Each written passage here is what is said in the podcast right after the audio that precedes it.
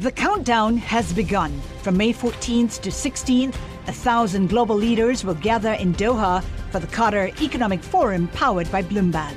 Join heads of state, influential ministers, and leading CEOs to make new connections, gain unique insights, and uncover valuable opportunities in one of the world's most rapidly rising regions. Request your invite for this exclusive event at QatarEconomicForum.com. Le entregamos todo lo que necesita saber para comenzar el día. Esto es Bloomberg Daybreak para los que escuchan en América Latina y el resto del mundo. Buenos días y bienvenidos a Bloomberg Daybreak América Latina. Es miércoles 26 de abril de 2023. Soy Valentina Fuentes y estas son las noticias que marcan el día. En noticias corporativas, Meta se ve presionado por demostrar que está cumpliendo con la promesa de Mark Zuckerberg de ser más ágil y eficiente mientras los avisos publicitarios disminuyen. Los resultados, que se conocerán al cierre del mercado, pueden revelar una caída del 0,9% en los ingresos. Esto en contraste con los mejores datos presentados por Microsoft y Alphabet. Ambos fueron impulsados por sus unidades de búsqueda y nube. Microsoft se robó el show hablando de un cambio generacional impulsado por inteligencia artificial en su software de búsqueda. Sus acciones subieron antes de la apertura.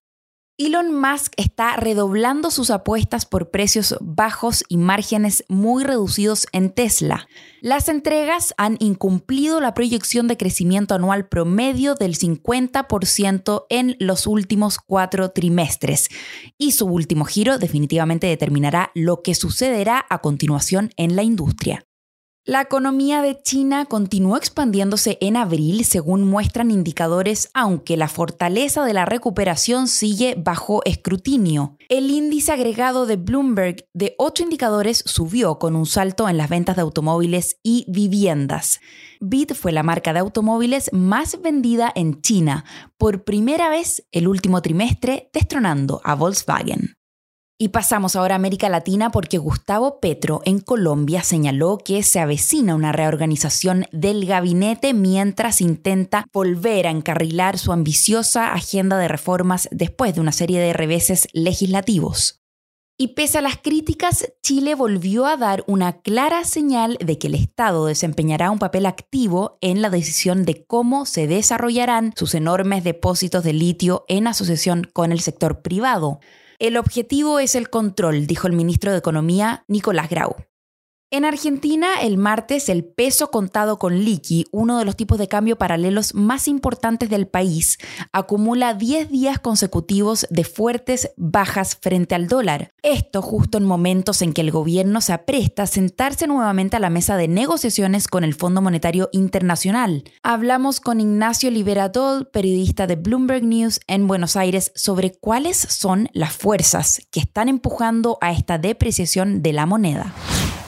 Bueno, se está viendo una dinámica explosiva en el mercado de Argentina, que no es ninguna novedad, ya se había percibido en la semana pasada que el mercado estaba viendo que los instrumentos que tenía a mano el gobierno para moderar la demanda de dólares se estaban agotando. Se creía que la suba de tasas de interés del Banco Central no iba a provocar demasiado efecto y así fue esta semana después de que el Banco Central subiera 300 puntos básicos la tasa de interés en respuesta al repunte de la inflación. Lo que estuvimos viendo es una caída muy fuerte del peso en el mercado paralelo que está siendo atribuido a que Hoy el Banco Central está contando con pocos dólares por una decisión de los productores de soja de no desprenderse de los granos de soja con la expectativa de que puede haber alguna devaluación y con una emisión de pesos que continúa en niveles altos a partir de, esta decisión del Banco Central de ir comprando dólares en el mercado a un tipo de cambio más alto que el oficial hay una presunción del mercado de que el gobierno no puede cambiar las expectativas, porque ya no, solo no tiene credibilidad, sino que se está descontando que no va a continuar eh, más allá de diciembre, con lo cual hay algo de, de incertidumbre sobre lo que puede llegar a pasar una vez que cambie la administración y las herramientas que tiene el gobierno son, son muy limitadas para cambiar la dinámica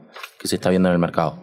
Ignacio, ¿y qué se espera que ocurra en los próximos días? Ayer el ministro de Economía, Sergio Massa, anticipó que iba a echar mano a todas las herramientas del Estado para ordenar esta situación, lo que se presumía que iba a incluir intervenciones en el, en el mercado, pero también, como lo dijo él explícitamente, iban a hacer investigaciones y quizá recurrir a sanciones para los agentes del mercado que estuvieran demandando dólares. Lo que se cree es que hoy el gobierno tiene muy pocos recursos para, para acumular dólares o para revertir esta, esta dinámica de creciente de demanda de divisas en el mercado y que hacia adelante pueda haber un mayor deterioro, sobre todo en los niveles de los tipos de cambio paralelos, en las cuevas financieras de Buenos Aires eh, y en el mercado de capitales.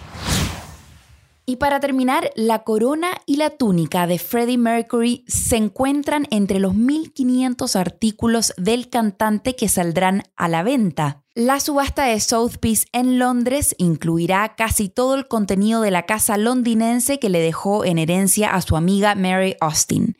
Ella dijo que ha llegado el momento de vender los objetos. Parte de lo recaudado se destinará a obras de caridad.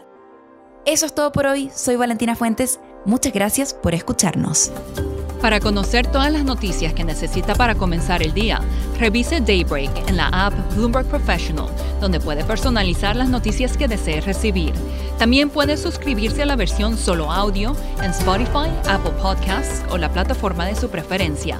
Eso es todo por hoy. Escuche de lunes a viernes Bloomberg Daybreak.